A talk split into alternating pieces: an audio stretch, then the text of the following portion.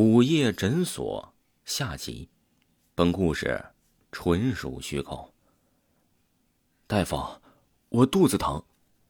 楚红亮不知道大夫想要干什么，对着大夫强调着自己的病症。那大夫就像没听见楚红亮说话一样，将楚红亮捆绑好了之后，推着楚红亮就进了里屋。楚红亮感觉自己像是成了待宰的羔羊，几次想要开口说话，都因为肚子疼的难受没有说出来。话一到嘴边，就变成了痛苦的呻吟之声。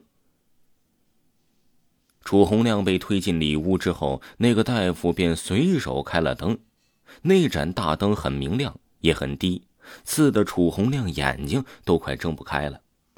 大夫，我肚子疼。你把我推到这里干什么？楚红亮郁闷着对着大夫说道。那大夫并没有说话，用实际行动给了楚红亮满意的答案。他拿起那把沾着鲜血的手术刀，将楚红亮的衣服一点一点的割开了。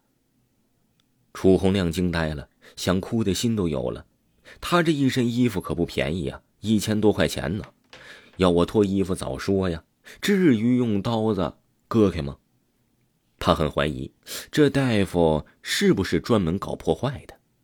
就在楚红亮郁闷的时候，他惊恐的发现，那二逼大夫居然拿着手术刀对着他的肚子比划着。大夫，我肚子疼，你就给我开点止疼药就行了。楚红亮对着大夫说道，他可是怕这大夫头脑一热将他的肚子给割开了。大夫依旧没有说话，像切肉一样。将手术刀插进了楚红亮的肚子里，然后顺势划了一下。楚红亮疼的大叫了起来：“你妈，你能不能开刀之前先打上一剂麻药啊？就算不打麻药，你好歹也提示一下呀！怎么一声不响的就给这个病人的肚子开刀了呢？”楚红亮现在只能是在脑海中暗骂了，因为他已经疼的说不出话来了。那大夫将楚红亮的肚皮割开之后，将楚红亮的肠子掏了出来，放在手上揉捏着，脸上露出了沉醉的神色。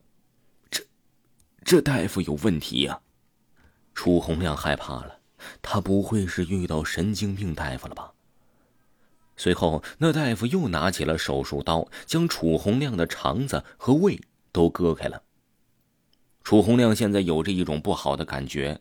他总感觉这个大夫不太正常，会不会是变态杀人狂啊？接下来的事儿就更恐怖了，吓得楚红亮连疼痛感都消失了。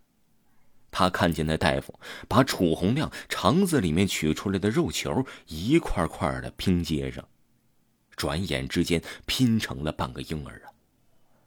难道是在他朋友家里吃的那半个婴儿吗？他却定了。婴儿一只手上只有四根手指，就是少了他当初丢掉的那一根啊。那半个婴儿站在了楚红亮的身旁，将楚红亮的肝脏全部掏了出来，用仅剩下的半张小嘴正在咀嚼着。当婴儿咀嚼到楚红亮心脏的时候，楚红亮才彻底的死亡。听众朋友，本集播讲完毕。